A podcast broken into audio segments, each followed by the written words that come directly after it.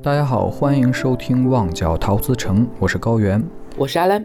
本期节目为重制版，由于版权原因，相关歌曲都已删除。有需要的朋友可以在各音乐软件搜索收听，感谢您的理解。哎，啊，今天我们聊点新鲜的东西啊，有点新花样。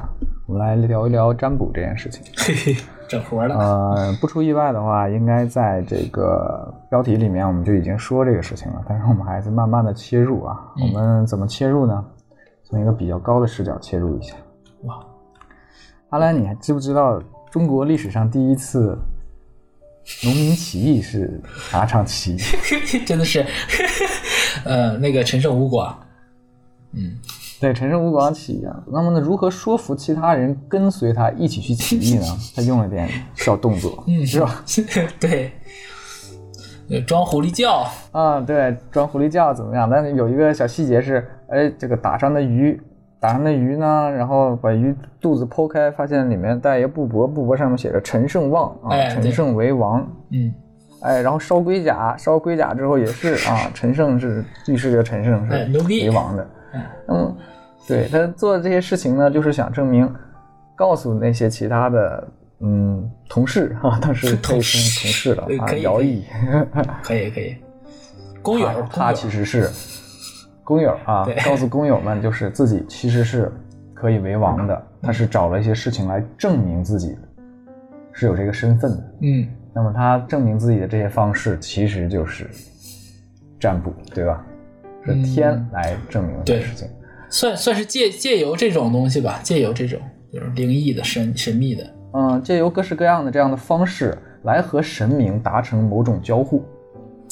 呃，这对对，他这个他这个完全没有交互，你知道吗？他这个就是他自己自个儿操作就好了，造的假嘛。对对，他这个是造的假。那么如果我们玩真的的话，真的想去和神明达成某种交互的话，就是我们所说的求神问卜。哎，对啊，这边我就介绍一下，这阿兰呢，除了是个粤语歌爱好者，还是一个啊超自然力量 的爱好者啊，和全世界各式各样的这个神明都有过一定的接触。你少来，没有那么夸张。就我是我是很喜欢神秘学，同时我也很喜欢各种神话，只能这么说。各种神话，这也太美化了。就是我我我说的神话，就是我对什么印度神话啊，像什么就北欧罗马这种就不用讲了嘛，对吧？包括日本神话，对这些神话我也感兴趣的。我不是只对这个 算命这个事儿感兴趣。阿兰，简单介绍一下吧，你都接触过哪些这种神秘学，对吧？我们说一下神秘学。你这么说，就给人感觉好像我算过哪些。我我这么说，就我了解过你肯定算过，对我算过，我肯定是算过。你都不只是，你都不只是算过，你是还会 还会算。对，我是我主要是我自己会算。我我一开始其实我不是说，嗯，我不是说想要算这个事儿，我是单纯觉得这个就是你通过。就是哎，就弄你，我最开始学的是那种孔明马前课嘛，就小六壬嘛，就是手指头动一动，背一些那个公式就能算一个东西，感觉就很很装逼，你知道吧？就是你小的时候，像咱们这种小时候看电视剧看多的那种古装的，咔咔一掐，哎呀，怎么着了？就就感觉很酷很帅，就开始学这些东西。然后我最早最早开始学会的，这边我稍微打断一下啊，嗯，你说，哎，请停一下。哎，我相信很多人跟我一样会很好奇，就是那些人掐手指头算，他到底掐的是什么东西？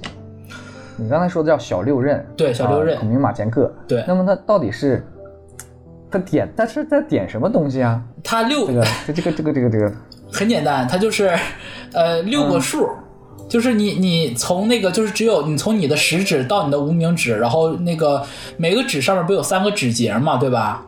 每个指上面三个指节，小六壬只用到下面的两个两个指节，是一共六个，就是一共六个指节。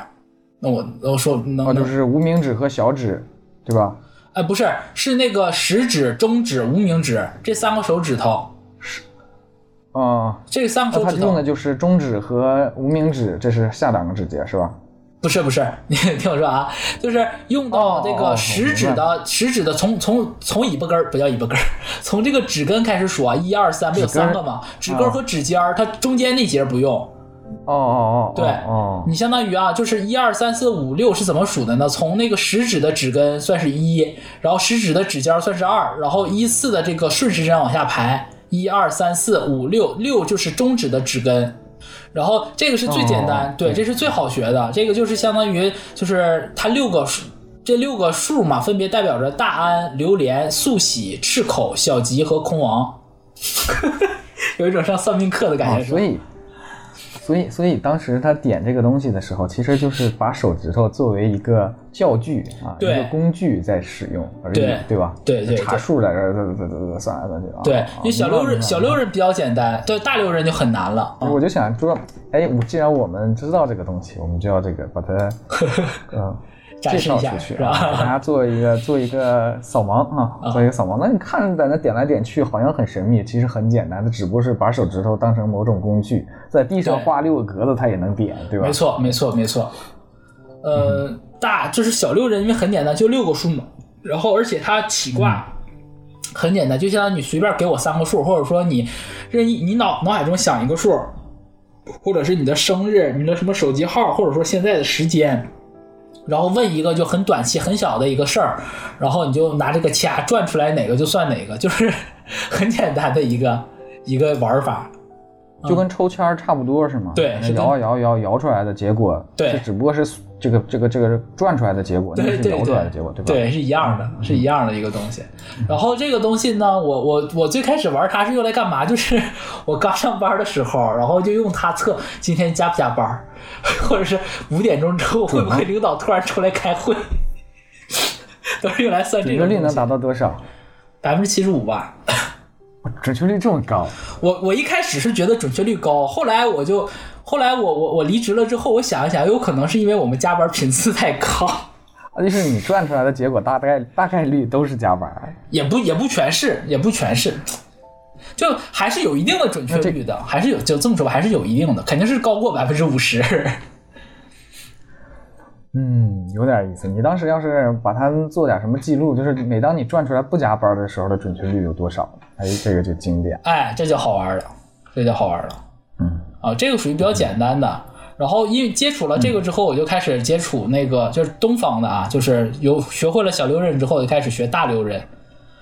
大六壬我学到大小之间区别是啥意思？差太多了，就你可以把它理解成一个是美图秀秀，一个是 PS。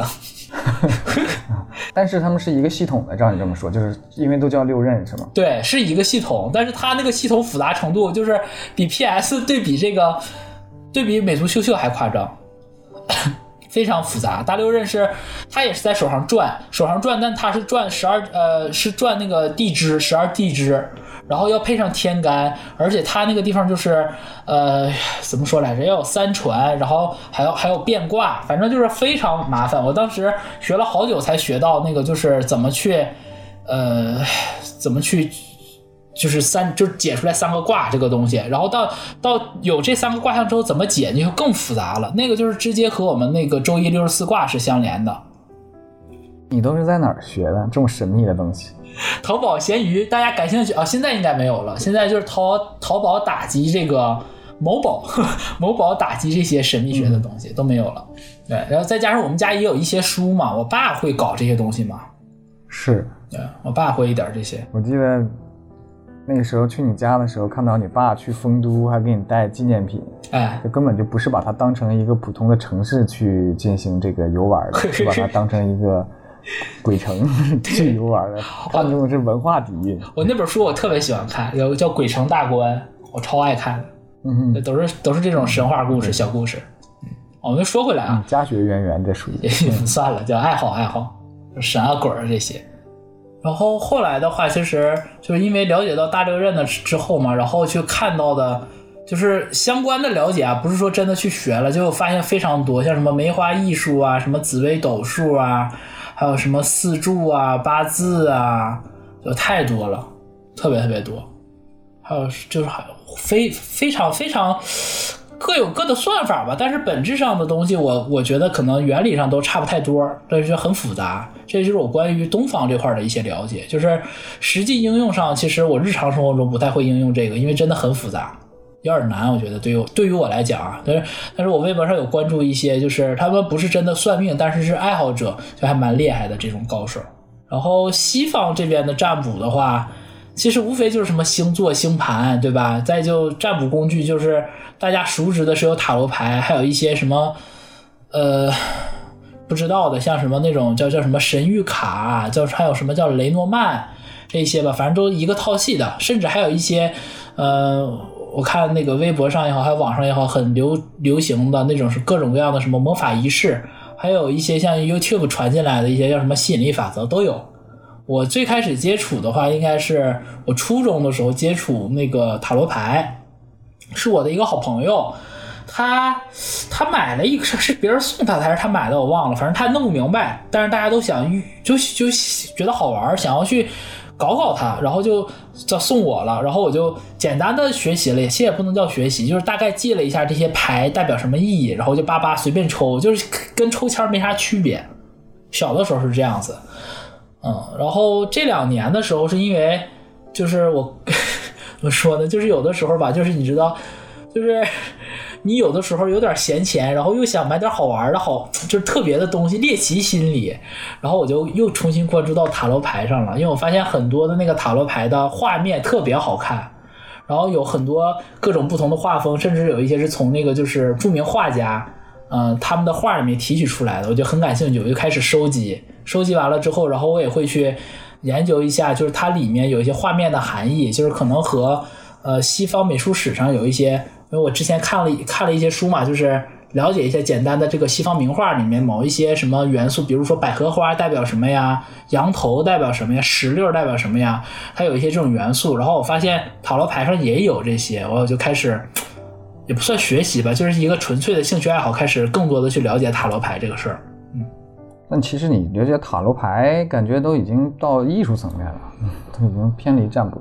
对占卜的其实不算，就是越到后来吧，越越愿意看它更多的这种画面内容。但其实也不是，对于那个我我我我也有看一些关于塔罗牌的书，还有一些视频，就他们讲说更多的塔罗牌其实是从画面里面提取出来的，就是每个人看这个相同的画面，看相同的 symbol，可能解出来的东西不一样。这个按照他们比较玄的说法是看个人的这种感知力，反正就。反正这么回事儿，我自己现在日常生活中还会用到，就应该是塔罗牌，嗯。但是我觉得你这个塔罗牌算的不好，哎，个人主观这个解读影响太大了，就是 你无论那个牌片上收出来是什么样的，你都会解释到你想要它去的方向啊啊。呃，你等等啥时候我再给你算一次，你再检验一下。你不用再给我算了，算了几次我已经。摸到你的套路了，我不相信，你肯定说的都是让人觉得哎，感觉还蛮好的话啊，因为，嗯，你的这个主观影响太大了。哎，你你还我觉得你在塔罗牌上没有跟神明交互在一起。没有，你你你，咱过会儿往后聊，你就知道我为什么会这么说。嗯，哎呦，还有原因的。嗯，有原因的，我们慢慢聊。OK，嗯嗯，那塔罗牌说完了，下一个，西方的还有什么？西方就星座呗。占星星盘，哎我啊我这个我我我要讲，就是我一开始不是特别信星盘这个东西，因为我感觉如果星座可信，那生肖也可信，就一共就十二个嘛，对吧？到后来了解到星盘，就会发现有什么太阳、什么月亮、金星、水星，科学的啊，就这些东西，但我也不知道什么是不是科学吧，反正有一个很复杂的星盘。然后我有一个朋友，我有一个好朋友，他会算星盘，他是真的很会算，然后他给我算过一次。我的苍天啊，就感觉底裤被扒扒掉的那种感觉，嗯，非常准，真的非常准。就是他有很多东西我没有跟他讲过，他都能算出来。你生活里有没有过，就是通过这种神秘学，然后引导了自己做出重大选择的这样的事情？如果不是这个某某某某事情，你不会去做一些事情类似这个？没有，从来没有。那你看你这个神秘学不够不够厉害。那厉害的应该是，就是根据某一个结果，就是让自己人生中非常重要的决定都以这个神秘学结果为 为为那个什么为那个证据，这个就叫迷信了。就迷信先迷而后信嘛，对吧？我们这个就是移情，移情。我我有啊，你有啊？我我有。我有一个很重要的事情是神秘学来做的决定选结婚的日子是吗？啊，那个那个那个那个大家都那么干嘛？啊你结婚的那个日子，结不结日子在不在，他总得结，是不是？啊，那你是哪一个？啊，就是我觉得啊，我是一个比较传统的人，我、啊我自己心里也明白，我肯定会生孩子的，啊但是我什么时候生，它就变成了一个问题。每次一说要生孩子，其实自己心里还是想，哎呀，真的能做好父亲吗？真的啊到了这个时候吗？两个人之间，对吧？那总得有一些事情给自己点勇气。啊最后给我勇气的是什么？你 是就是你刚才说的那个生肖的一个算法，你找谁算？生肖里面有，不是不是找谁算的，就是人家他那规矩已经定在那儿，啊。他其实就是十二个摆成一个三百六十度，啊，画一个三角形叫三合。对。对，这是大六壬里就会讲三个东西。你不会看了你你和你和董宝珠女士你们俩是三合吧？我和董宝珠我俩是三合，但是三合还得有第三个人，第三个人就是我儿子我觉得在这一年，你他妈你他妈你这个都你这个跟他们选选那个有什么数码宝贝那个被被管教的孩子，还有那个圣斗士星矢是一个感觉。你这有种为了凑就是人儿 就是实实在不知道，你说你说结婚了一年生吗？你说哎呀，是不是该生孩子了？你根本就没找不着这种这种怎么说呢理由。我绝告诉你啊，这就是如果你碰到这儿了，你们家三口子刚好完成了中国生肖的三合，你说带不带劲？我给你鼓掌，你这个真他妈绝了！绝了，是 不是？然后我每次提这个事儿的时候，我妈就骂我，你妈说啥说？那个这个就是。我妈是个这个人民教师嘛，她首先是不相信这个事情，啊其次她就觉得吧，有些事情不能打算，啊不好，不能打算，你得碰，啊不是能打算。但是呢，确实是这个完成了这个东西，你别说，真的是，我太瞎了，这个月，我天，我第一次，我真的我第一次听到听众朋友们，这太瞎了。嗯，平时也不太接触，也不太关注，但是呢，确实是实打实的，因为这个事情而选择了这个年份进行生孩子。太荒谬了吧！就是咱们两个人，一个是热衷神秘学的，一个是就感觉看起来应该很很笃信科学的一个人，结果 热衷神秘学的这个人没有生活中没有怎么需要依靠这个东西。对 对，嗯嗯，其实说实话嘛，这就说回来，嗯说回来了，就像我刚才最开始举的陈设的那个啊陈啊陈胜的那个例子，嗯他是用一些东西说服别人嘛，那我其实是用一些东西说服自己嘛，哎对吧？对，就是找一个找一个理由罢了。然后这点我们就能，嗯，来引出第一个我们可以去聊的一个东西，就为什么现在的年轻人开始越来越喜欢求神问卜。我们不说到这个大六壬、小六壬的这种东西，我要马上回怼，我怼们不。说到大六壬、小六 小小六壬的问题，就是你最起码刚才说的星座、星盘、塔罗牌，真的是在年轻人里是非常的火风靡的，对对啊，非常火。嗯对，你像因为我我会我有关注星艺社，你是不是都不知道星艺社是什么？对，我不知道，三三妈是谁？你知道吗？没有完全不知道啊！一看，一看，就是你不看星座的人，就是那个 三妈应该叫苏珊，叫什么苏珊米勒还是叫苏珊什么？我记不清她全名了。反正就是她是一个美国还是加拿大的一个一个就是呃占星师，然后她每个月都会发、发布那个每个月的运程星座运程。然后星一社是一个呃，一开始是个豆瓣的小组，然后他在微博上也有号，也有他的微博号，但主要是在豆瓣。然后他就每个月就会有很多的志愿者吧，这些大佬们会去翻译那些国外占星师发布的这些占星运程。我 一直我我最近这一两年没有跟，但之前我一直有跟。但最近偶尔看到的话，我还是会点开会看。一开始的时候就是我看只等中文的，后来有的时候中文真的很慢，后来就虽然我很懒得读英文，但是有的时候就硬着头皮英文读读掉就算了。那你的意思是说，它这是一个怎么说，有点像一个学会的感觉似的，是吧？呃，就类似于这种，就是一个公益组织吧，你可以这么理解。反正我我公益组织哎，哎说的不对吧？也不收钱。对对对对对对，是是是，确实是收钱。对吧？就你上淘宝算命什么的，这当然淘宝算命我们后面再讲啊，就那些东西都还要花钱的。这星一社就是每个月的运运程有什么有月有有月运程，有周运，还有日运，你知道吧？然后有什么年运，你就免费你就进点去看就完事儿了。就就是回答你刚才那个问题，就是。人为什么要去算命？就是给自己嘛，给自己看的，不是，也不是说为了证明。我们也不需要造反起义，对不对？你不需要，就是说搞一个蔬菜团的团长，你不需要，就是也弄一个这个神照，弄个鱼里面藏藏个纸条，说他应该当团长，你不会这么搞，对不对？啊，对对对，你顶多就是算一算，就是我我这个距离我解封还有多长时间？你就也就这个东西，就给自己看的。哎，刚才说啊，对，刚刚你说我说年轻人喜欢。啊，求神问卜，你说你要回怼，你要怼什么呀？我要回怼，第一个我要回怼的就是年轻。你把“年轻”这两个字去掉，就是人为什么爱求神问卜？老头老太太就不叫人了是吧？就年轻人爱什么就就很扯呀！所有人都爱求神问卜啊，就全年龄段的。我不是说所有人啊，是说全年龄段的人。啊，不是不是，嗯啊，我觉得这样是我说的表表达的有误，我带入了一个这个刻板印象，就是老年人啊，他们。呃，更老一些的人，其实他们更笃信这个的，他们更信。意思我的意思是，这个年轻人啊，就是说新时代的人，后来为什么又走回到了老路上？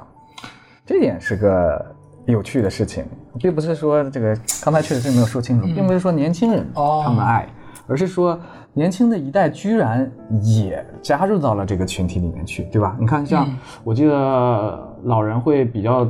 爱好这个吉利嘛，有些话不能说。哎，对，有些东西在我们家死啊什么这些杀呀这些话，在我们家都不让说。对，就是比如说那个踩到井盖了，要打一打，今天亲戚几个打几下这样的东西。对，很莫名其妙，很无聊、很神经的这个莫名其妙的东西。哎，哎，这个都是老一辈的这个提到的。哎，现在的年轻人，我就直白一点说，零零后吧，嗯，好年轻嘛，对吧？新世纪的这个年轻人们，嗯。我发现，就像你刚才说的啊，他们在星座上面不遗余力，哎啊，非常热爱。那我解答你一下啊，到底是 啊？对，这个这个你是有答案的呀？对我有答案的。我觉得第一个，第一个首先就是，虽然科技发展了，技术进步了，但是人对这种未来的这种茫然还是没有办法解决的。就是人对未来有茫然的时候，一定会寻求某一些虚无缥缈的形而上的东西。哎，就例如说像哲学呀，像宗教啊，对吧？这种精神上的这种依托，那这个这个星座、这个塔罗、这些算命中的肯定也算其中。这这个，而且算命这个事儿，一定是 在我刚才说的这些里面，它是门槛最低的、最好学的，或者说最好去接触到的啊。这是第一个。第二个就是都你说走回到了老路上，其实既算老路也不算老路，就是老年人主要算的是那个我们。东方的，对吧？八八字啊，什么六爻啊，这些东西，六壬这些，年轻人算的是星座、星盘、塔罗牌，方式变化了，变成阳了。嗯，而且我还是觉得，就是同样的，在学习成本和了解成本上，就是西方的这个入门要容易得多，就是平易近人一点啊，我我不我不敢说我自己，我不敢说我自己文化水平高，文化程度高，但是最起码我个人的经验就是。我学这种东方的这些东西，感觉很累很难。学西方这个东西，简单理解一下就好了。阿兰刚刚提到说，由于我们对未来是不确定的，对啊，是所以说人类是对这个未来，人们对未来未知的东西总是有恐惧的，就尽量希望能够了解它越多越好。对，因此会呃自然而然的加入到这个求神问卜的这样的一个过程当中来。嗯，然后刚刚也提到了很多的。那些方法啊，无论是东方的也好，还是西方的也好，啊，好用不好用暂且不表，反正就是都可以用，哎，都能用。刚刚提到了一点很有趣的是说，对，觉得前路渺茫，但是在占卜的这个事情上，关于事业的占卜，并不是它的最主流的占卜内容，对吧？对，它的主题更大多的部分都是集中在感情方面。对，也就是说，如果你按照你刚刚才的理论的话，就是人类真正没有办法去掌控的，没有办法去完完全全控制它发展的，反而是感情这样的东西。对，因为 怎么说呢，就是这个这个学业事业其实就是靠你自己嘛，对吧？就是主要主要的东西就是你假如说你考考个 G 啊，考考个什么雅思托福啊，呃考个公考啊，你自己好好努努力，对吧？或者说是你你你努力去备考，或者说你们家有能跟你托着关系找着人儿跟你办什么，那你就去就去找。它是一个就是你有迹可循的，就是你明确的知道我我有多大的能力，然后我努力成什么程度，我就能办多大的事儿。但是爱情这个事儿，我觉得啊，它就跟打个比方，有点像那个打王者、王者荣耀，或者说你吃鸡都行，就是你不能不能是单就是一个大佬不行。就是你看那个网上这些直播主播去带那个带粉儿，呃，就带着这些不会玩的人往上上那个就是排位晋级的时候，都是两三个人带着一两个人，为啥带不动？你再牛逼的高手，你带一个就是小白，你也带不动，就是个团队协作，是个团队协作的事儿。就是你再努力也没有用，你也不知道你的这个队友是什么样的嘛，对吧？所以我是觉得，尤其是在现在的这种。二十一世纪二十年代，这个这个社会环境里面变数太多了，我觉得就恋爱远比事业要难得多。哦，你是从这个角度来考虑这个问题？对，就是你觉得恋爱是更难？对，就你努力没有用吗。其实不是我。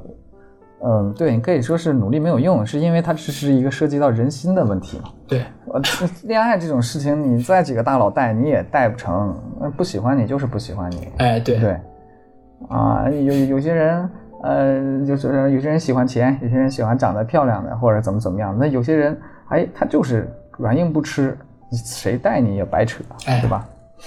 哎，这个东西，所以我觉得啊，嗯，我我觉得啊。那刚刚你说了你的这个结果了，我觉得为什么大家算爱情呢？就是因为这个爱情真的是无迹可寻啊，叫什么来着？缘妙不可言，对吧？对，差不多。不可说不可说的事情，变数太大了。那既然变数太大，然后呃又有欲望，就难免就会陷入到这种求神问卜的过程当中来。嗯，我不知道你小时候有没有玩过这个？我们上小学的时候会。把两个人的名字写下来，你喜欢的那个人，然后查一下多少笔画，然后我都忘记，我都具体记不住是怎么数了，反正就是到最后肯定会得出一个数，这个数是单数啊还是双数啊，都代表着某种 某种具体的结果，好像是这个样子。我好像没玩过这个，就比就好像比那个拿出一朵花来说他爱我他不爱我高级那么一点点，高级的不太不是不不高级的很有限，确定是高级吗？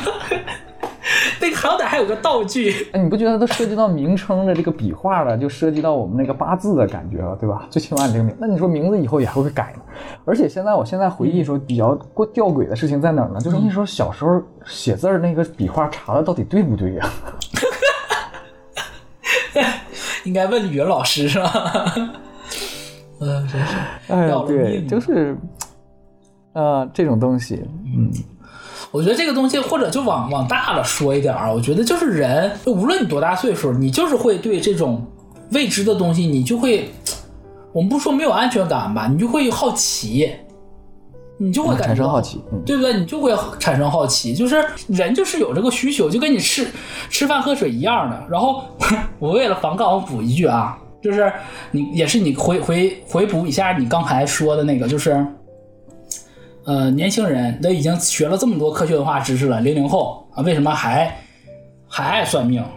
科学知识就是抵抗说说科学知识能抵抗迷信的，就是怎么说呢？是科学是无法消解人类对未来的恐惧的，要不然就是你说为什么有科幻呢？只不过是普通人抵御的方式是可能就是看看星座、算算命，然后像这种科幻作家，像刘慈欣、大刘这种，他是写《三体》，他写本科幻小说。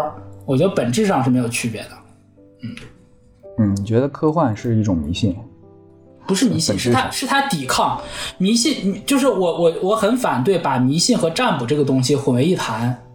迷是，你看，就首先首先这这两个字拆开读的话是先迷而后信，这白展堂说的，老白讲的，对吧？就是我我很认同，就是你首先你得沉迷到这里面，沉迷了之后你又相信它，这才叫迷信，对吧？如果我们只是很科学的方式去对待它这个事儿呢，我觉得绝大部分的，嗯，就是很多人说说说说国人中国人迷信啊，或者什么说一些老人迷信，其实不是的，只是因为我们我们是个特别实用的一个民族，就这个东西觉得说的靠谱我就信，觉得说的这玩意儿对我没有利我就不信，这就是中国人。嗯，这上升高度也太高了。哦，太高了是吧？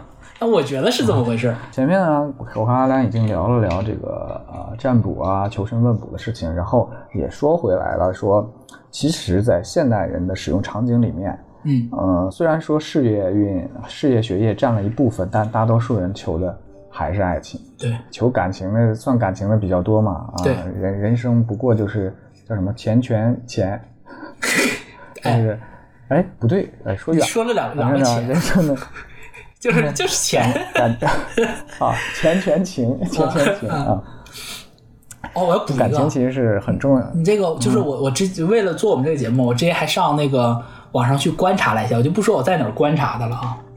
还有人会为了什么游戏打的，那个就是有考试的，有学习的，然后有有求打游戏的，还有求那种减肥的。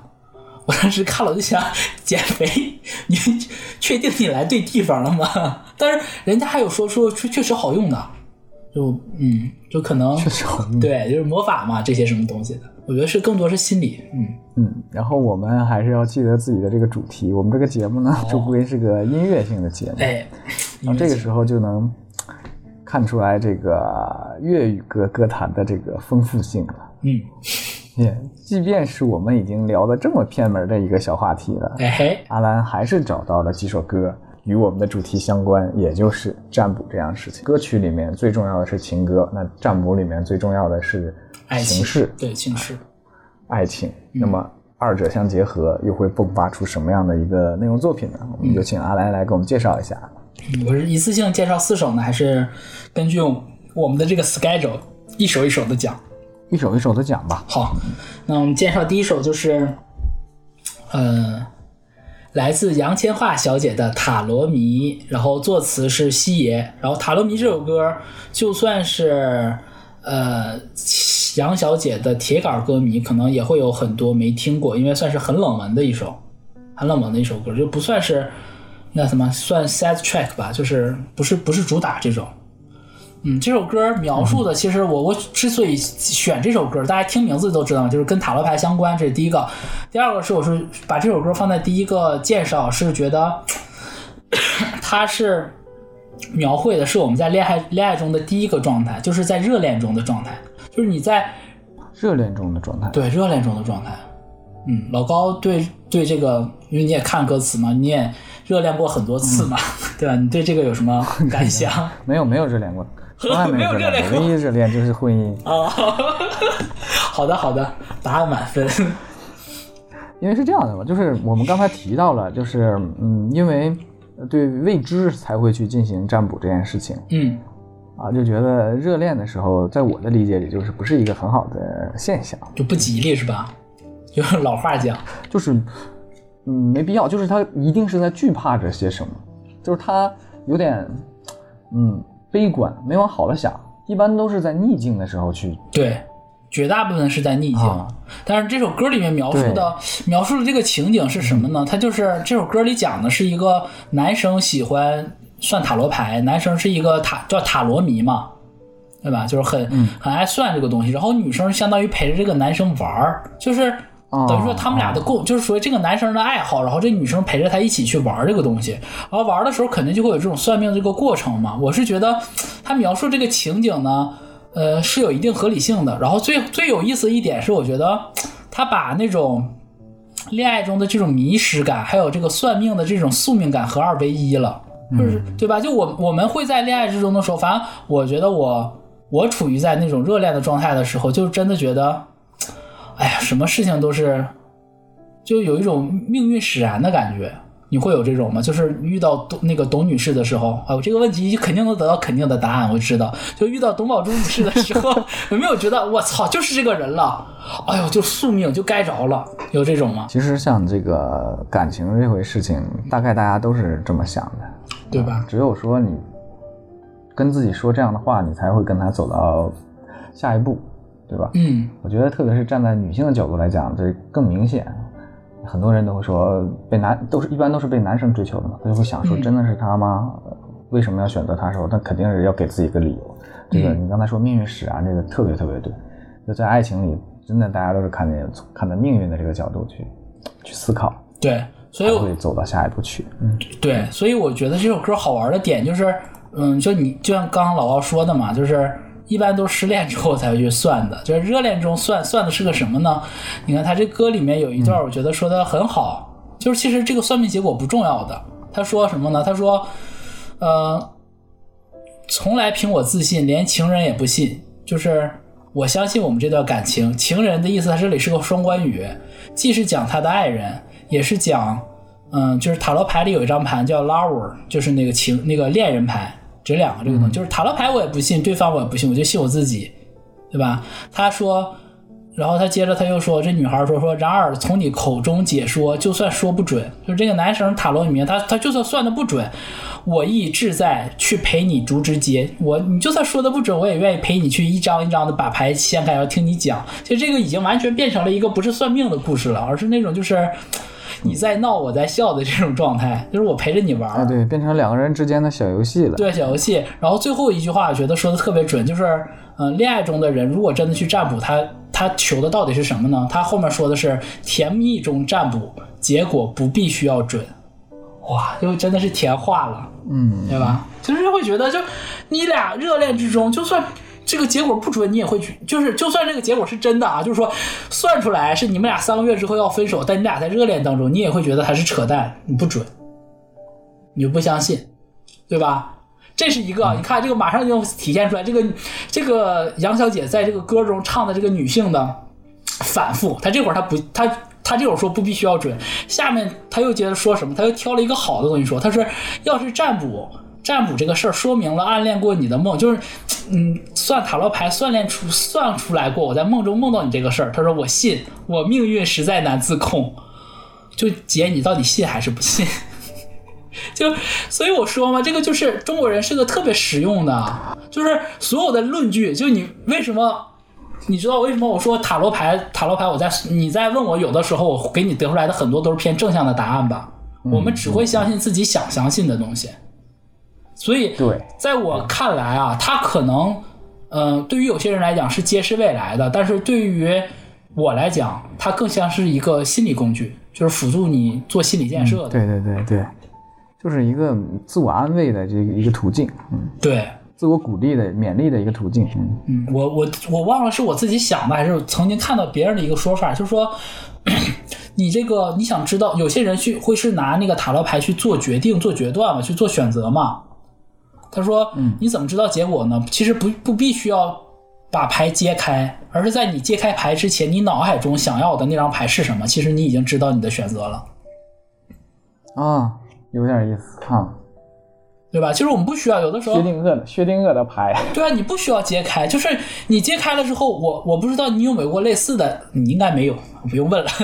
我我自己曾经是有过，就是我最开始学，就是比如最开始了，就是有一段时间玩塔罗牌也是因为情感问题嘛，对吧？嗯然后我就会不停的去抽，一直就如果抽到这个答案不满意不好，我就重新再抽，一直抽到我满意的为止。那你说我要的是什么呢？啊啊。对吧？就是小的时候，不是现在了啊。是，我澄清一下，就现在没有这么无聊，现在都不自己抽了，直接都去 B 站或者 YouTube 去看。他这个甜蜜中占卜，结果不必要不必须要准的这个，你猜让我忽然间发散到哪个场景去？说说一说，我发散到桃园三结义，不求同年同月同日生，但求同年同月同日死。反正说就说了，也没同年同月同日死，谁也不在乎这个事儿。人家是热恋，我们这是热热热的兄弟情。反正就是，嗯，刚刚我呃看到这首歌的时候，我在想说说那个呃在嗯这么甜蜜的时候就不会去算，但是他这首歌还挺呃独独出心裁的啊。对啊，那你就说算的结果不好，居然都能说，哎呀啊不会的，怎么怎么样的，啊我觉得这就。挺有趣的啊，还挺有趣的。对啊，就是恋爱中的那种人的那种，就不管，就是爱就爱就好了这种状态。嗯嗯，是个唯物主义的一个一首歌曲。唯物主义真棒，这个总结。就是无论算出什么结果都不重要，我们都是伟大的唯物主义战士啊，对对还是要过好每一天。嗯，对，然后我我额外补一个补一句吧，就如果大家自己去听这个歌的时候，可能会很多很莫名其妙。如果不熟悉塔罗牌的人，它这里面出现了特别多塔罗牌，塔罗牌是有那个二十二张大阿卡纳牌，就是大牌，然后七呃然后是五十六张小牌。然后它这里面歌词用了大量的大牌的名字，像世第一句的这个世界、战车、皇帝牌、教宗就是教皇、呃情人牌。然后他那个第二段主歌他说男孩倒吊在卷曲的树枝其实是吊人牌，因为那个画里面画的就是一个男的一个倒吊过来的一个男青年轻的男子。然后皇帝牌、皇后牌其实都是这种。然后额外补一点，就是单纯从歌词角度来讲呢，我很喜欢他第一句话，他说世界怎么讲你身边女子，就是他用了一个一语双关，一个是。是说外界的世界，真实的世界是怎么讲我的，就讲这个唱歌的这个女孩儿。还有一个就是说世界牌这张塔罗牌是怎么讲的，我就觉得很巧妙。嗯，就这些。下首歌这个名字呢，我其实我自己不懂，啊但是我经常听别人说，水逆就是大家，说，哎呀，最近水逆啦。开始说我是说水逆啦，我我开始是以为是什么什么网网络用语，把水泥还说出一种方言味儿，水逆啦。就是水星会有逆 行现。在知道水星逆行这个事情，对，就是水星水星逆到底行是到底什么是水逆？就是水星逆行啊，水星有的时候我们正常都是顺着转嘛，对吧？水水星逆行好像是一年要转几次，五六次吧，好像是，就是正常的一个天文学现象。那我就想说，那水星逆行的时候是是不是就就在我们这个宇宙里面，所有人都在与这个水星逆行在同时同时存在着，是吗？对，没错。那为什么有些人说他这会儿水逆，有些人说他那会儿水逆呢？明明都是大家在同时水逆吗？就它就是它已经变成一个水，就是水水星逆行在，它主要是用在怎么说呢？就是首先水星逆行这个事儿，它不是真的逆行，而是因为它和就是地球我们自转的那个黄道角有差，视觉上会感觉它那个轨道改变，所以我们会说水水星逆行，这是第一个。第二个就是，呃，水星逆行在星象学上来讲。哎，我也不太懂，就是占星学吧，就是但是你因为我看过很多这些 科普嘛，对吧？就是说水逆的时候会导致很多事情变慢，会有阻碍，就发展的不顺利，然后会丢东西，甚至是说这种你身边的一些电子产品呢会坏，然后呃，然后就是说这么细吗？后面这个电子产品哎，很？很细的，就你你要去，我们一说，你要看三妈的那个星运，这里面都会讲的，就是说什么什么什么时候水逆了，就尽量不要出去玩儿，然后不要签合同，反正就是一个特别不好的一个特别不好的一件事儿吧。就是在水逆期做一切的事儿都是很不顺的，就是除了水逆之外，其实还有什么木星逆行，还有金星逆行都有。我我别的有点记不清了，我还能记清的就是金逆。金逆的意思就好像是前任会回来，就是曾经曾经出现在你生活中的这些旧的爱人会重新回来过。嗯，就这些吧。他有明确的这些说法，但是因为水逆这个就是很，就是这个事儿，就是正好和他的这个表现和大家平时在日常生活中会碰到的这个事儿正好合到一起了，所以就我觉得就是大家慢慢的就把水逆单纯的就已经脱离了它本意了，甚至可能水星不逆行，他都觉得我最近不顺，我最近水逆，就这意思。哦，就是它从一个天文现象到一个这个这个占星座学里面的术语，对啊，占星学里面的术语，再到我们呃平时生活中对于某些状态的一些呃描述表达，对它的意思描述啊，它的意思变得更宽广了啊，对被拓展了，对吧？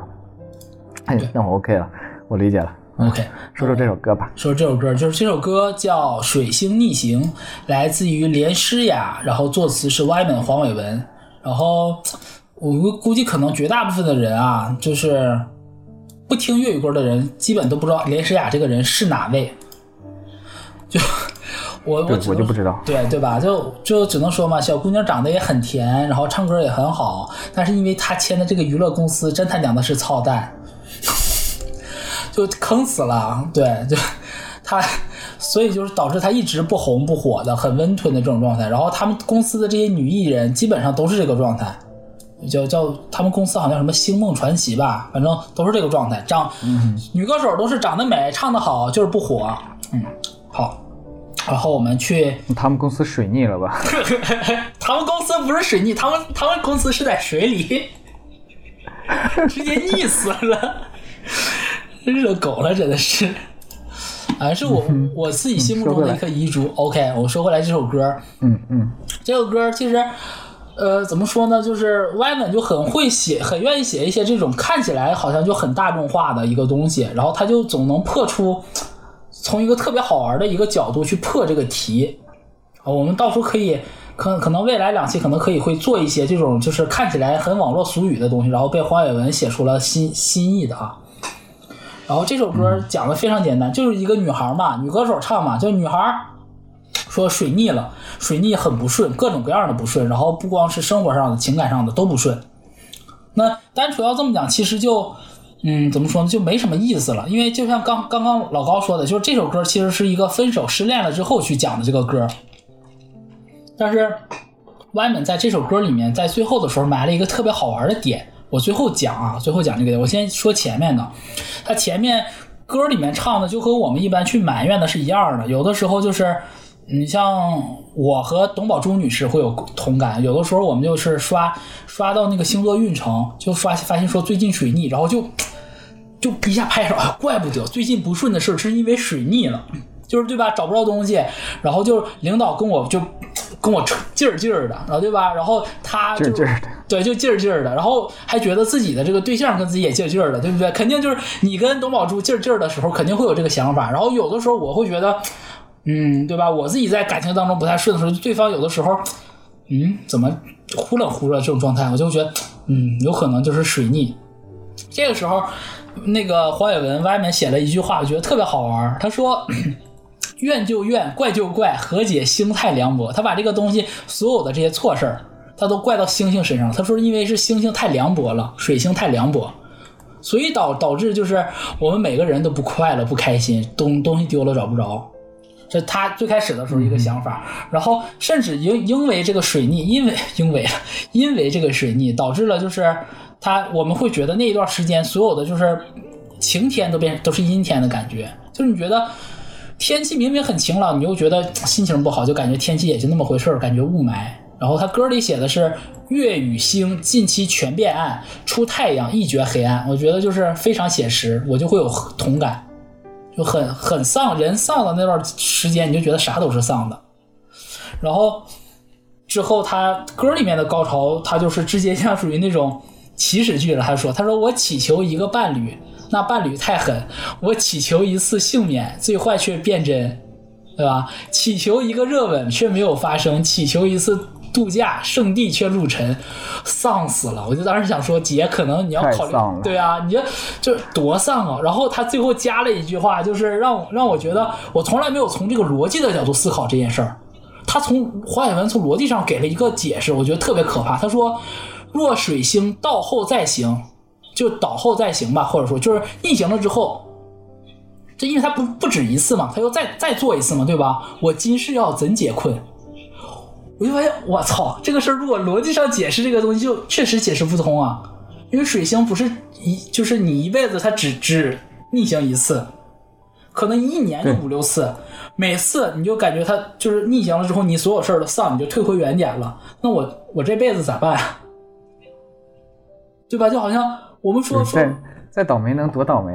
就去 那不就变成倒霉循环了吗？什么样啊？这不就倒霉循环吗？对吧？俩人你就说，假如说你和董宝珠你是，对吧？就水逆了之后，就是你俩就闹闹记个浪记个浪的，然后水逆你俩就记个浪记个浪，就没头了嘛。然后这时候这个女孩说的第一个，她在第一次副歌的时候，她给的第一个态度是说：“你认命，率先放弃，不再问。”就是说这个男生。说是可能我不我不知道啊，他有可能说的是男生，有可能说的是是是谁，但我理解是男生，就是对方吧。你首先认命了，就是知道水星逆行这事儿没有办法解决嘛，你就率先放弃，不再问了。紧接着下一段，他就直接剖析开水逆这个事儿了。他说，很多时候啊，男方也不叫男方吧，就是想嗯先退出的那一方。先先先离开的那一方，他都会找各种各样的原因、各种各样的借口的，对吧？他不会直接就是说，呃，就很难很难很难有人啊就可以直接提出来，就说我们分手吧。那你为什么呢？他就会找理由，对吧？因为这个，因为那个。所以这个他在歌里面，这个女孩说的是，呃，如果你如果天真是有心毁灭，一早记好约好，都有各种波折，你一定会这样说来解释你为何离别。就是 他说这个。就是就他他他他一定是这个他的说法就是说说是这个男的，为了说想分手，一定就会说是因为这个就是呃我们我们星座不合，或者说什么有一些什么不可抗力的因因素导致我们这样子的，对吧？一定他就他说是这个这个男方提分手时会这么讲，然后因为这个女孩也不是大家都不是小学生嘛，都不是小孩，谁信呢？所以女孩自己在歌里也说了，她说如果我还是五六岁，我定继续陪你说像愚人过佳节，就是。我要还是小孩我就能陪你继续装傻。但我不是，我知道这不是这么回事儿。所以他又重复了一次，他就说说我在水逆之中，就是祈求这些都不行，都都不变真了。而且他他在刚才他说那个就是就月与星、太阳全都变变黑暗的时候，他说他说积极向我仍十分伤感，就是本身是个很积极的一个人，都觉得很伤感很难受。你觉得，就是就是他自己可能靠自己的积极都没有办法抵抗这回事了。然后他最后在我刚刚上一段的时候提出来那个，就是黄伟文提出来这个假设：若水水星到后再行，我今世要怎解困？他在第二段，他第一段时候说的是你认命率先放弃，第二段的时候他他问了一下自己，他说我道路怎么要靠星宿来引？就是他开始质疑了，如果我的这个恋爱道路是完全要靠星盘星座去指指引的，这个事儿就很荒谬。所以他问他提了一个反问：为什么我的道路要靠星宿来引呢？然后他在下一段的时候，他终于给出了自己的答案了。他说，还是重复他前面的说话。他说：“月与星近期全变暗，黑幕全是你牵引。星座什么其实假的很。”就说白了，我们生活中很多的，我们会说自己水逆或不开心的时候，我们会找一个借口，找一个理由推给是星星星，但实际上其实就是那个人，对，就是那个事儿，就是那个东西恶心我。对吧？这个这个时候，然后这个女孩我觉得其实外外面给出了一个特别好的一个说法，就是她前面不是说无数次说嘛，说说水逆水逆不停的水逆怎么办呢？她提了一个新思路，她说若水星到后再行，将冲淡你的吸引。哇，我从来没从这个角度想过，就是水逆了之后，我们会觉得我们的感情会受阻。那如果感情受阻，这个这个定律啊是一视同仁的。那我对你，你对我的吸引是不是也会变受阻啊？你对我的吸引是不是也会减淡啊？那我就等于说从这个循环里破出来了呀，我从我的新起新起点就出现了呀。所以女孩最后唱的一句话，她说是我命运亦终于靠我不靠运。嗯，所以这首歌我很喜欢的点是，它从一个已经被大家聊烂俗了的一个事儿破题，然后聊到最后，其实是聊出来的是一个。怎么说呢？一个自强的，不不迷信命运的一个这样的一个生活态度吧，这是我很喜欢的一点。居然又是一首唯物主义诗歌。没错，我跟你讲，我今天四首全部都是唯物主义，没有迷信。抛开，这都是我们当我当时考研的时候学的马哲的思想啊。抛开现象看本质，对吧？对。就抛开了事物的表面特性、特征与外部的联系，来直达事物的根本性质。不是什么水星，来是你身边的这个人，你的老板，或者是你就是没有把手机拿稳，你手机摔地上了，是不是？对，这个东西，哎呦，就是写的真好。对啊，就是很好啊，又很爱，但而且这首歌特别难唱，但又很好听，所以我就特别爱唱爱听。啊，就因为技巧比较好，是吗？我还真没听过啊。嗯，剪节目的时候我会听一下，然后把它剪进去，就很好听那首歌。嗯，就是这个由水星逆行进入啊，然后我们回到地球，回到我们自己这个本身，对吧？哎，对，我的命运到最后其实是属于我的。对，哎，其实这个就是我们所说的，上一首歌是在命运里，他就觉得这些都不可信啊，这个东西肯定会变好，这个就是。比较比较比较丧，比较颓嘛，是一定会变好的。你们这些都不好的，这个结果是没有用的。对，嗯，你这首歌送给现在大家这个这个呃节目正在收听节目的感觉不太顺利的各位啊。你我感觉你意有所指。嗯，也没有了。其实大多数人都会觉得自己不顺利，嗯，不顺利是常态。家对不顺利是常态，人生不如意十之八九，对吧？嗯，可以是人一定要有这样的一个气魄，对可忍言无二三。对，我要相信自己。我不是纯粹的打鸡血，就真的是，就是我我因为我看神秘学看多了之后，就会有一个说法，就是你首先你要自己打起精神来，然后这个这个神明也好，或者说这个未知的力量才会帮助你。就是佛、佛呃叫怎么说来着？佛救自救者嘛，对吧？不还有一个、还有一个那个寓言故事，我不知道你听过没有？说是有个人去那个呃庙里去上香去拜那个观音菩萨，然后他发现边上那个跟着他一起拜的有观音菩萨自己，菩萨也在自己拜自己，然后 这人就很纳闷儿，问说菩萨。你为什么还要拜自己呀、你已经这么厉害了。然后菩萨告诉他说：“求人不如求己。”啊，你没听过这个是吧？单口喜剧真的是，真的要这样，就是你，我我我，因为我很，我不能叫迷信吧，就是我会相信，我也不叫笃信，就是我会相信一些的神秘学的力量这些东西。然后我发现啊，就当我自己本身状态不好的时候，你再怎么做这些东西，其实都状态都不会变好。但是当你状态，你把你自己的那个人的那个频率、那个状态调整好了之后，你会发现，哎，好像这些神秘学的这个手段好像对你有一些用了。但是你去归根结底的看，嗯，那可能就是因为你自己变好了，可能跟神秘学关系都不大，可能就是有辅助作用，可能会有辅助作用，但前提是你要弄好。对对，我很喜欢的一个呃单口喜剧的，呃单口喜剧说单口喜剧的叫刘洋嘛，刘洋教啊，刘洋教主他有一个段子里面说的很有意思，嗯就是有些人会在那个池子里边投硬币，说啊神啊，我我希望你保佑我上清华。嗯，他说神就会站出来说一块钱上清华，从这儿到清华地铁四块钱。我笑出鹅叫，真的。呃，然后他说，还会有一些人就说啊，砰投硬币，说神啊，你保佑我上清华。为了能够上清华，我现在每天早上我都会这个预预习，然后我会日后好好学习，然后每一个怎么怎么样试卷都怎么怎么写。嗯，然后神就会说，那我有什么能为你做的吗？说，哎呀，我我也不知道该怎么，哎呀，要不孩子，你拿点硬币走，你你拿点硬币走吧，孩子。呃，我我这个说到这个就是你，刚才说这个状态，哎，对，我觉得他我很认同，就是教主说的这个，就是我自己去庙里面，我进庙里烧香拜佛的时候，我从来不许这种就是我自己身上的愿的，就这类很明确的愿望都不许。是吗？对我都是希望就是希我许的愿啊，我就可以明确讲，都是希望就是，嗯，希望就是说佛法或者说是这个世界能变得更好一点，或者说佛法能够能被更多的人能泽批更多的人，都是这种愿望。就是嗯因为我觉得，因为你你去求什么东西，这个事情就本身就有违了，有违了佛法这件事儿，有违了佛这件事儿。所以就我都没有办法去求一个明确的东西，因为不是你把你把佛祖当啥了？你把佛祖当啥了？就对吧？就你 是哥对吧？是哥，我我我今天我往这摔三万块钱，你就看这事儿能不能办？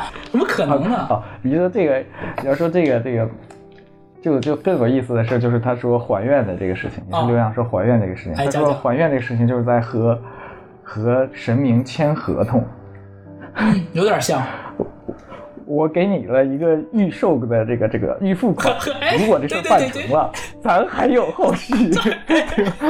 对对对，是有这个感觉，是有这个感觉。不过说回来啊，就是这个，嗯，教主之前那个段子，我觉得就是他第二个求、嗯求佛的那个啊，求神的那个嗯人、考生啊，第二个求神的考生，我觉得他这个就特别好，就是你去求的时候，你求的是个什么呢？求的是自己的努力是有结果的，嗯，是吧？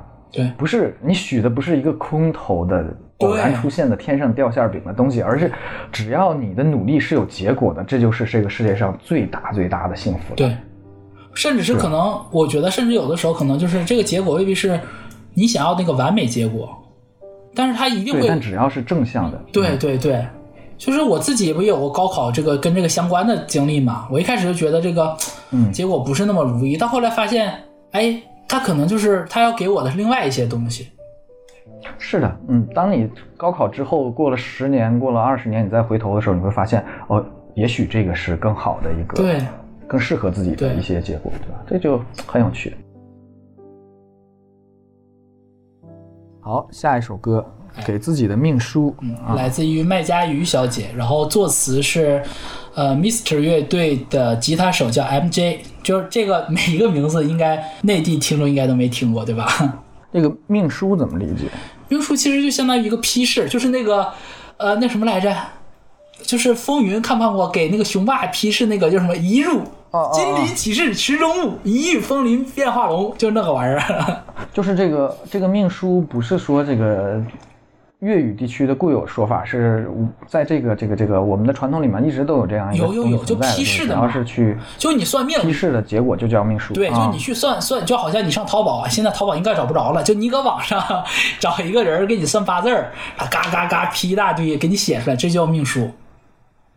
啊，就有可能是抽签签上写的那句话是吧？呃，不是，这个是这个是完全这是量身定做的，给你的，量量身定做的，对对对反正也是一个结果对，是个结果，就是有可能说的说的没有那么的嗯那么的直白，就是你还得去解一解。呃没有更直白一点，就是那个雄霸那个不太直白，咱们日常的比较哦对，直白你。说雄霸，我以为我以为还藏的比较深的，没有没有那么直白，没没有那么晦涩，就是挺直白，就是你三岁有时候是干嘛，然后十岁有个坎儿，然后哦我哦这类的东西，这种。嗯，就是给自己的命书，这个就是回到我们东方占卜了嘛，对吧？前面两个，一个是塔罗，一个是星盘，呃，一个是星盘啊，对，就我到们来说说这个命书吧。对给自己的命书这个东西，大家听这名字就您能能想到另外一首歌吗？就是王菲有一首歌叫《给自己的情书》嘛，你听过吗？这首歌是这首歌的国语版叫《笑忘书》，太嗯，这首歌的国语版叫笑忘书听过，对，就是《笑忘书》的《笑忘书》的粤语版叫《给自己的情书》。粤语版叫给自己的情书？对啊就是也是让人自自爱的一首歌。但所以说，你看他这么去写的时候，你就能感觉到他这种，哎，有点特别的意味在里面。这里面、这个歌讲的也很简单，就我们说了嘛，就老高刚开始说的，一般都是失恋才去算命，他这个也是，上面那个失恋是跟星盘，这个下面是失恋，他就去。批我们这个这这个国产的这个这个算命术去了，然后算出来肯定就是说是，嗯、怎么着？就是你你你你命里头就是你们俩该分呗，就是命书就算命的结果就劝你就孩子别执着了，就下面还有对的人在等你，对吧？但是我刚才我也说了，就是我自己曾经也有过这种状态，就是我们算命的时候，你不会因为听到说这个结果不好你就停止着，你会继续算，一直算到一个你听到你满意的为止，对吧？对，对吧？所以这首歌讲的其实就是这么一个故事，就是情，我们就不说，先不说具体句子啊，整整体表达的情绪就是这这个女孩儿是不依不饶的，就是我就喜欢这个人，我就反反复复的我要去试，就哪怕这个这个这个嗯这个命书里提示告诉我说我你天煞孤星，就是跟谁都成不了，那我也不行，我就要去去爱一个人。所以说，他这个我觉得他本质上啊，他也反映了另外一种，就是人是不信命的。你看上面那个就是不好的，他不信啊，就是那哎怎么说来着？就是上面那个不信是我要忘掉这个人，下面这个不信是我还要继续把这个人追到手，我还要继续就是抓住这个人，对吧？其实就是都是一个唯物主义的这样一个说法。然后这里面为什么一定要说这个这首歌呢？因为这里面高潮有几句话，我觉得妈的说的太好了。就简直是每个人的真实写照。他说：“太多失眠情人，常常祈祷守护神，期望有个答案，我与某君可合衬。”对吧？嗯、就真的是每个人，就是你失眠，你自己在夜里辗转反侧、彻夜难眠的时候，你都会很希望，就是，哎，你都会就是说的夸张点儿，你都会希望也能像花木兰这个动画片里面一样，也你自己也有一个木须龙，对吧？他能守护着你，他能告诉你就、我我对，对吧？我以我我我我以我能有个答案，你告诉我就是你告诉我哪天是一战，就是我不怕这个这个过程难受，你得告诉我哪天是个头儿，我们俩什么时候能结婚，或者说就我什么时候能碰到这个人，就是对这种东西的时候是人是特别痛苦的，因为你就是没办法嘛。对吧？然后他下面他接着他说说只因我为人不懂揣测我情人，就是我因为我我这个人我就不不知道怎么去猜我对方我我这个伴侣的心，不信命运结局这样发生。他就是你就觉得这个人就很很精神分裂，也是我为什么说中国人实用主义。他前面还说希望有个神，希望有个神给他个答案，他下面又说他不信命运结局这样发生。那如果他有没有想过，如果命运这个是就是现在的这个结局是神给他的答案呢？他有想过吗？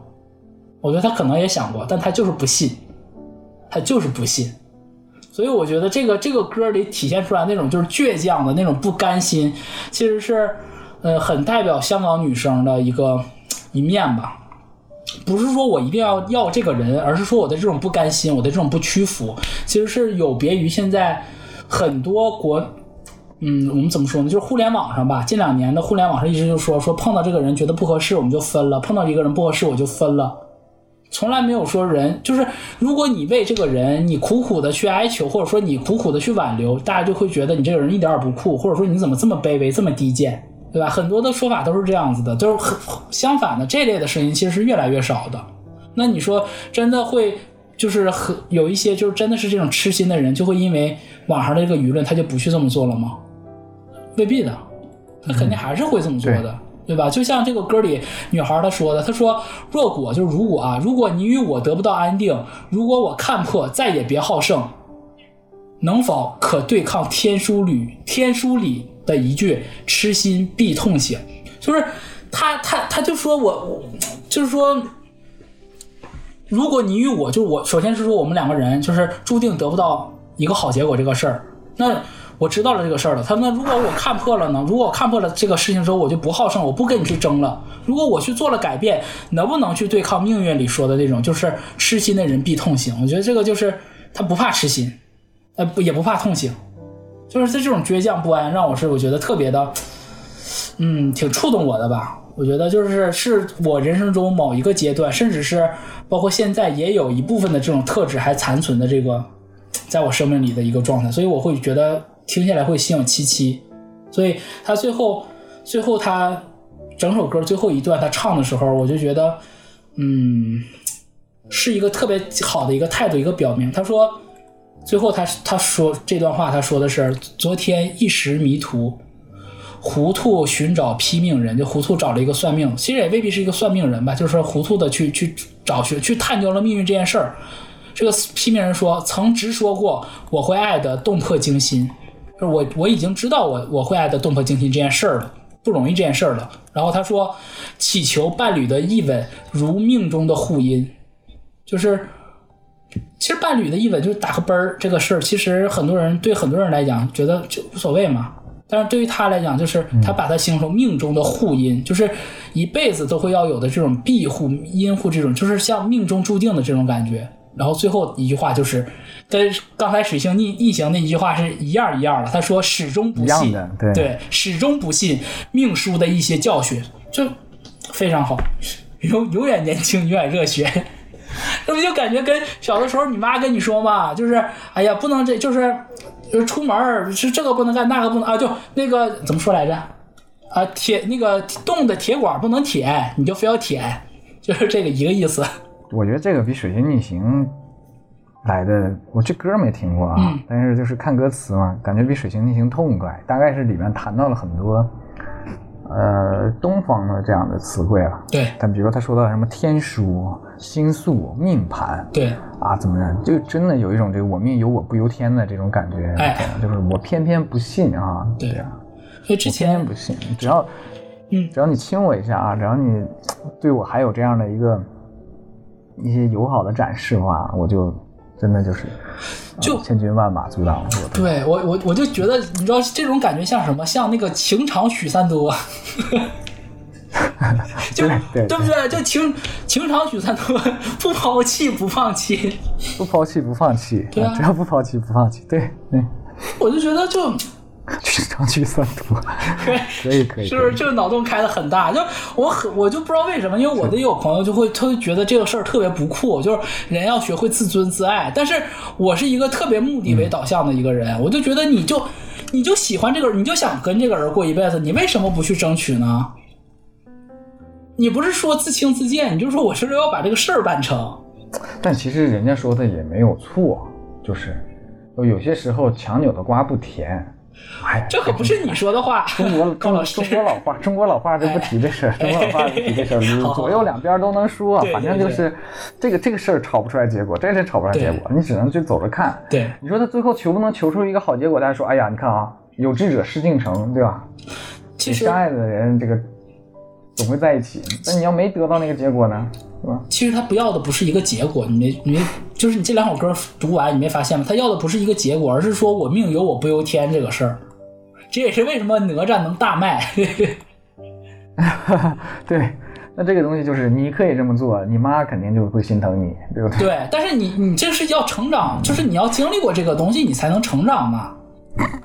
这这不聊怎么还聊到成长了？不算不算是成长，算是一种自我的、自我生活的这样的一个一个态度吧，啊对，可以可以不能，说这个孰高孰低，反正就是一个自我的态度。对对对对，嗯，我不我们不拉踩，嗯。其实最后一首歌，阿兰对这首歌的评价非常之高哦。对，我觉得这首歌应该，呃，整首歌歌词的程度吧，就是大家如果乍一听，因为本这个歌词写的特别密，特就是曲子写的特别，几乎没有断气口，然后唱起来也都是一个词一个字接一个字的这么唱，所以乍一听会觉得这个词写的很一般，但是仔细看完了之后，我的评价就是只比林夕略低半筹，略逊半筹，都不是一筹。然后可能我觉得可能和黄伟文程度差不多吧，差跟唱黄伟文甚至都差不了半筹，就差一点有限的程度了。就是能写到这个程度的歌词的人，嗯，应该就是在中生代里就是很有限的了。所以这首歌是来自于呃陈晓东的《乱了星座》，然后作词是林若宁，小林林若宁，这是呃我们西爷的，就是标明挂号的这一个他的正正经传人小林林若宁。嗯嗯嗯，为什么选乱这了星座是什么意思啊？乱了星？就是乱了星座是什么意思？乱了星座啊！我的理，首先这个我解释一下这个歌的背景，是因为这个歌一开始的时候它是有一个国语版，是大概零几年的时候出的，然后因为这个呃国语版很好听，就是很这个曲子非常好听，因为作曲是和那个富士山下。就是那个《爱情呼叫转移》，《爱情呼叫转移》那个歌是同一个作曲，都是泽日生写的，所以就是那种长段的不喘气儿的曲子，曲子好听，歌词吧写的实话实说，是真不咋地，前言不搭后语儿的，就是你，你但凡想到，你想听乱了星座就应该知道，这里面基本上十二星座基基本都会有。然后提到十二星座，就应该会想到我们那个著名的那个二哥的那首歌《十二星座 》，对对对，对吧？哎，现在这个这个明星不要提了，这个得糊掉了。哦，好好好，这是某一个啊，曾经的偶像啊，就这个人，他曾经的一首歌《十二星座他是你偶》，像了。呃曾经啊，优质偶像嘛，他的他的这个宣传说法不就是优质偶像嘛？然后他的国语版也是，也是那种就是就是不停的写星座，然后也没写出来个所以然来，然后就强烈要求这首歌应该被写成那个粤语版的来唱。然后一直到这个二零一七年的时候，二零一七年年底了都快，然后陈晓东满足了大家，然后由林若宁作词重新写了一遍这首歌，就是还是讲写星座的。他讲的是个什么故事呢？乱了星座其实就是说，他他是站在一个局外人的身份，站在一个第三者的身份，然后来跟你讲，就是你就相当于我们在座的每一个听众，说我们肯定会爱过很多的爱人嘛，我们会经常看星座嘛，对吧？你可能爱过任何的双子啊、狮子呀、巨蟹都会爱过，所以说他讲的乱了星座，就是我们爱过的很多人里面可能会有各种各样的星座，就是说你爱过各各种的星座爱人吧，有点集也不叫集邮，就是类似的这种意思。然后借由这个星座这个东西，它首先借由这个就是每个星座的人，他会讲一些每个星座不同的性格特质，然后然后来揭开了一个我觉得特别辛辣的一个一个爱情的一个主旨。这也是我为什么把这首歌放在最后来讲，就是说前面说那些东西其实都是虚的。我们先简单看一下歌里吧，歌里面他他上来第一段啊，他就先讲了，就是先讲了几个星座它的特质，就是和其他的歌儿，包括它的国语版不一，呃，国语版不一样的地方。它上面就说，他说狮子也许比较刚愎，不太听你讲，就是你处的狮狮子座的恋人，对吧？双子也许只会叫你爱的迷茫。不安也许只怪怀疑来自天蝎座，天生不安，就是你跟天蝎座处的时候，你会感觉到不安，只是因为他自己没有安全感。我觉得他说这几个就是都是比较不也不能叫刻板印象嘛，就是属于这种星座标签儿，身边大家会有这种朋友的，都会有这种印象。然后紧接着他就他在歌里他说光光太多，拥抱天空所有的星座，就是说的很直白了，就是你恋爱太多，十二星座基本都快集全了。对吧？然后下面他紧接着又问了一个问，我我就不能叫问句的问句吧，应该他说失恋太多，恐怕如何寻觅仍会犯错，就是这个事儿，就是回到刚刚老高说过的一个点，就是嗯，一个情场老，就是你恋爱过三次五次，不代表你下一次一定会成功，有些人可能恋爱一次就成功了。这个是和我们就是说，你可能你练练体育啊，或者说是你做题啊是不一样的。对吧？你错一次，我有经验教训，我能总结。对，但是这个就是恋爱这件事，就是对方是一直在变的，他不是固定这一个人，就是这一个 boss，你可以一直存档读档存存档读档，你把这个这关打过，这个不是的，这个 boss 一直在变，所以我觉得是挺难的。然后紧接着他就贡献出了本首歌第一句的一个金句吧，也是一个第一句的一个哲理。他说：“长期做了伴侣，难免都生疏。”就是我我觉得就是第一句，嗯。七年之痒吧，就是这么回事就是大家时间长了在一起相处，难免就会被消磨掉一些热情、一些感情。本性给你看清楚，浓艳亦化作虚火。他说，就是大家处了这么长时间了，谁啥样，就是你的本性啊，你藏不住的嘛。一天两天我能装，对吧？出去旅游我能装。但是长期做伴侣就装不了了，大家都知道对方本性本性什么样。然后浓艳化作虚火，我的理解就是大家的那个热情像浓浓的火焰，化作虚火就可能变成小火苗了，就相当于你那个煤气灶就是关了很小了。然后紧接着他又问了一句特别扎心的话，接着他这个浓艳虚火，他说：“燃烧几多个，你会记得几多？就是你和多少个恋人有这种激情燃烧的岁月，那你又会记得多少呢？”就一下子就高度就拔高到一生的这个程程度了，就是纵观你的情场历史，你的情感情感的履历，嗯，他后面后面整个高潮，因为我我老高是能看到我画的这个文稿的，基本上去他整个高潮的词全都被我划中了，因为我觉得他讲了一个特别的，怎么说呢，特别现实的一件事儿。他说：“一生托几次手，未曾留住最后一个那温柔。就是我们一辈子托过多少人的手呢？但是可能连最后那个，可能现在很多人都是单身的状态，就是最后那一个温柔，你可能都留不住。这就是很多人的一个，唉，一个常态吧。然后最后，然后紧接着他提出了整首歌的一个中心主旨。这首这个这个话，其实林夕在《富士山下》也提过相。”类似的一个原理，只不过他用另外一种说法说的。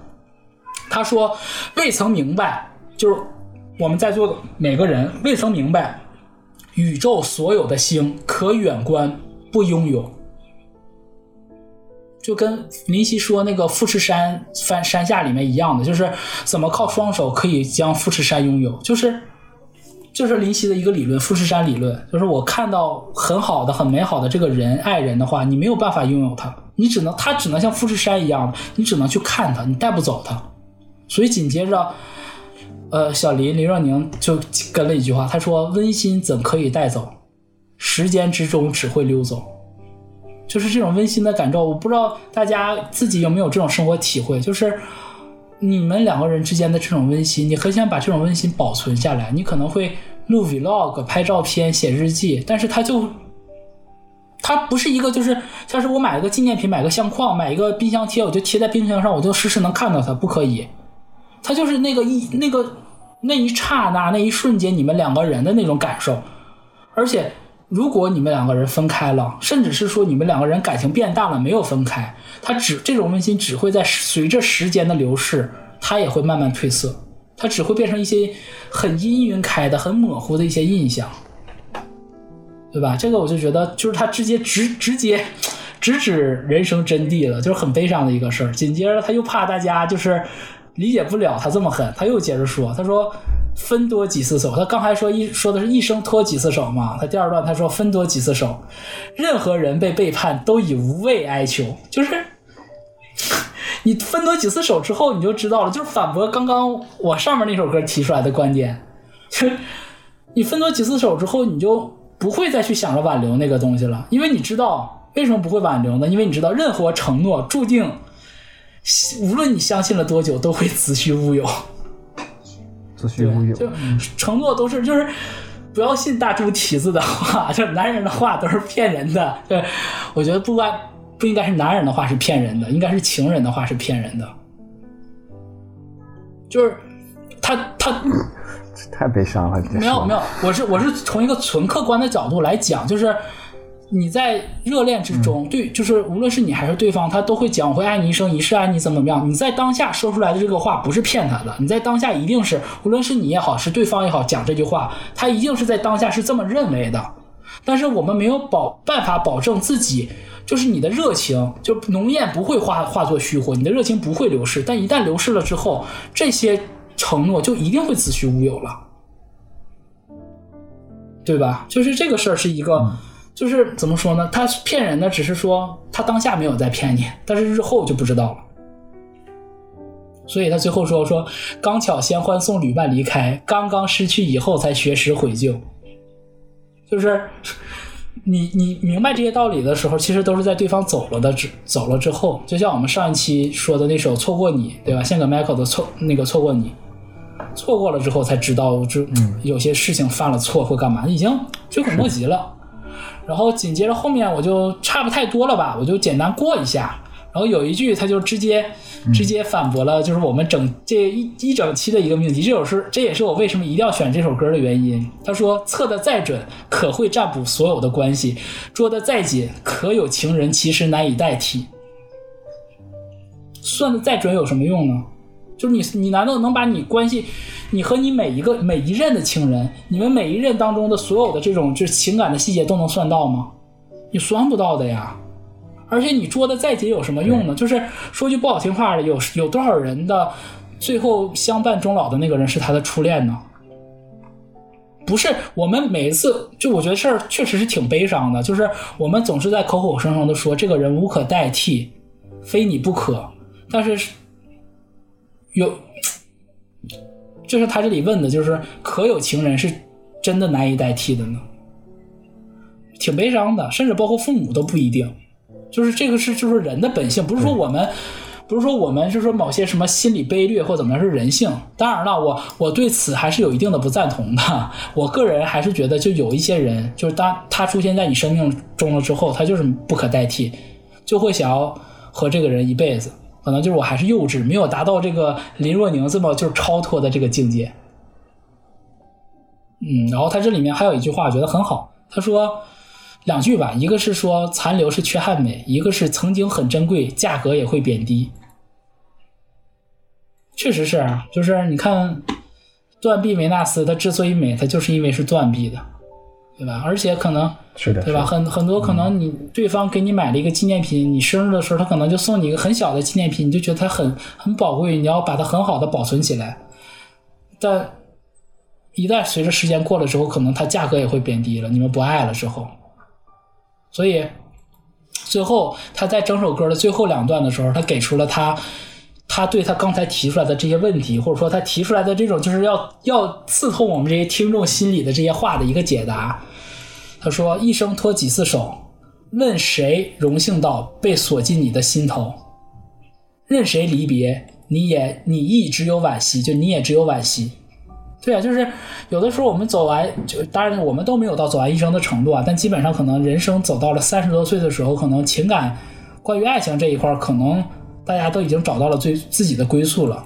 有的时候你就会去回头去想嘛，对你心里到底还留着谁的位置呢？那任谁离别，你一直有惋惜。这话说的其实就是驳斥刚刚那个那首你给呃给自己的命书，那首给自己的命书说的是离别了之后，他还想去争取。但是现实是，任谁离别，你一直有惋惜，只能去惋惜叹气了。为什么呢？因为这是人的天性，天性就是失去的想拥有。他说的，失去的想拥有，温馨只可以回首。你要想要温馨，你就只能回头看。但你怎么敢回首呢？怎么敢再回首？我觉得这两句话特别扎心。就是年轻的时候，小的时候就觉得我回头无所谓了。但是人越人岁数越大，你就会觉得就是回头是一件特别难的事儿，很恐惧。所以有想回头的人，可能就是要要足够强大的勇气，足够你要足够坚定，这个人是你要找的那个人，你才敢再回头。啊，我我我还很庆幸，我觉得我还是属于在那种敢回头的这个年纪里，我觉得比较庆幸的一点。然后我们接着看下面，他最后，嗯，呃，他最后关于这个之后，他又讲了两句，他说，我觉得他最后的温情流露吧，他就说，分多几次手，嗯，多恋爱几次嘛，自然明白对象不要盲目苛求。其实两个人真正能相处下去的，就是你真正想避免上面这些惨剧的，就是不要盲目苛求，随从缘分，最后跟你厮守。这其实我觉得就是人生真谛，就是平平淡淡，千万不要作幺蛾子，想要搞，哎呀，刺激的、浪漫的，没必要，真没必要。真的消消停停的俩人过日子比啥都强，我现在是就是真的切实的觉得比啥都强。所以他最后几句话也都是在重复嘛，他说与命中伴侣伴同携白首，对吧？白头到老。然后最后他说了，他说一生的所爱灿若繁星。你一生的所爱就像星空一样璀璨，但是呢，一生相处正是平淡的配偶，跟你相处的不是那些满天繁星，而是平淡的配偶，而一生只不过渴望平稳，给他跟你八十岁回首，就只有平稳平淡的，我们才能八十岁回首。所以就回头整体看，我们见这一期讲的是这个占卜也好，就是讲各种各样的占卜这些东西，其实归根到底，其实还是一个。恋爱观和一个 对爱情的态度的问题，嗯，我的理解。老高呢？嗯，这首歌在你刚才解说的时候，嗯，比较让我有感慨的是“回首”的这个这个说法啊。关于这个“回首”的，你说的一些部分，聊一聊。我呢是一个是一个知否知否的 十级啊，我这我知道，你们两口子都是。啊，里面那个明兰啊，曾经说过这样一句话啊，当时是她，呃，她已经决定要嫁给顾廷烨了，然后她很爱的那个小公爷，那齐衡忽然间开始来求娶她了。那这个时候，其实她完全完完全全有机会是去在和小公爷在一起，但是她没有选择去。嗯。然后他的那个婢女啊，就跟他说说这个说，呃，小公爷挺可怜的啊，就是他也挺爱你的，但是迫于种种原因，他没有办法开始说和你在一起。这时候明兰回头对他说了一句话，他说：“单局，人永远别向后看，嗯，人永远别小看，温馨只可以回首，那么你怎么敢再回首？”对，他就觉得这句话就让我想到这个，就是。像这个乱了星座，它虽然是从星座角度去说的啊，也就是说，嗯，就像前三首歌说的那种啊，就是你刚才说了，不要结果，我要的是一个这个生活状态，对吧？我不信命，我想要的是一个过程，我想要去追求这个东西，那你就别回首了，过去你已经拥有过了，对，对不对？是不是？对。啊，你你你就像你最后你说的似的，你不要去想什么这个这个玩什么刺激啊，搞的什么中的，你想跟他在一起，你就好好跟他在一起。如果你不跟他在一起了，就别回头，别想过去的事儿。就是你开展了，呃，你如果展开了新一段的，就不要再想以前了，就是不要再想前任。对，对。除非是，假如说我我做个补充啊，就是安慰一下那其他的人，就是当然了，如果你现在还没有现任的话，你可以还想你的前任，无所谓。因为我觉得你不对吧？可以的，这是可以的。但你有现任了，就不能再也不是，反正再回头了。我觉得有现任了，你得你那你要回头的时候，你就要想一想，到底发生了什么？要千万不要步后尘嘛，不要步自己的这个这个啊，不要步自己的走了自己的老路，不要重蹈覆辙。嗯，然后对，不要重蹈覆辙。然后这首歌的结尾就是，嗯，等到这个一生啊灿若繁星，一生渴望平稳啊，然后。八十岁再回首，这个回首跟那个回首不是一个意思。对，回首是我们到了一个有了一个好结果嘛，八十岁了嘛，还活到八十都挺幸福。回头再看一眼我们所经过的人生嘛，对吧？其实虽说这首歌说的是这个星座，但其实他反而没在说这些东西，对吧？跳出了这个事情，说的是一种爱情，跳出跳出这个事情，嗯，也算是做了一个很好的总结，就是啊，就像刚才阿兰说的，你无论你测什么，你算什么都没有用。你实际的就是，还是要去行动啊！不要做理论的巨人，行动的孩子。在攻击我，我有 在行动，动起来。嗯，大家动起来，对吧？嗯，Follow your heart，还挺有意思的。嗯，就我们好像一直在强调这个事情，它并不代表着什么，它只是一种自我勉励。对，只是一个，嗯，一个心理工具，嗯它属于你，你可以操纵它。对它其实我觉得它跟那种心理疗愈是没有什么区别。它本质上来讲，我觉得占卜啊，我我理解的占卜，它其实就是个规律学和这个心理学的一个结合。你觉得呢？对吧？就对，就是让自己好过一点，好受一点。希望这期节目能给坚持听到现在的你一些美好的回忆吧，或者是让你对生活的美好燃起，重新燃起一些兴趣。嗯，那么今天就是这样，好，那我们下期见，拜拜。拜拜。错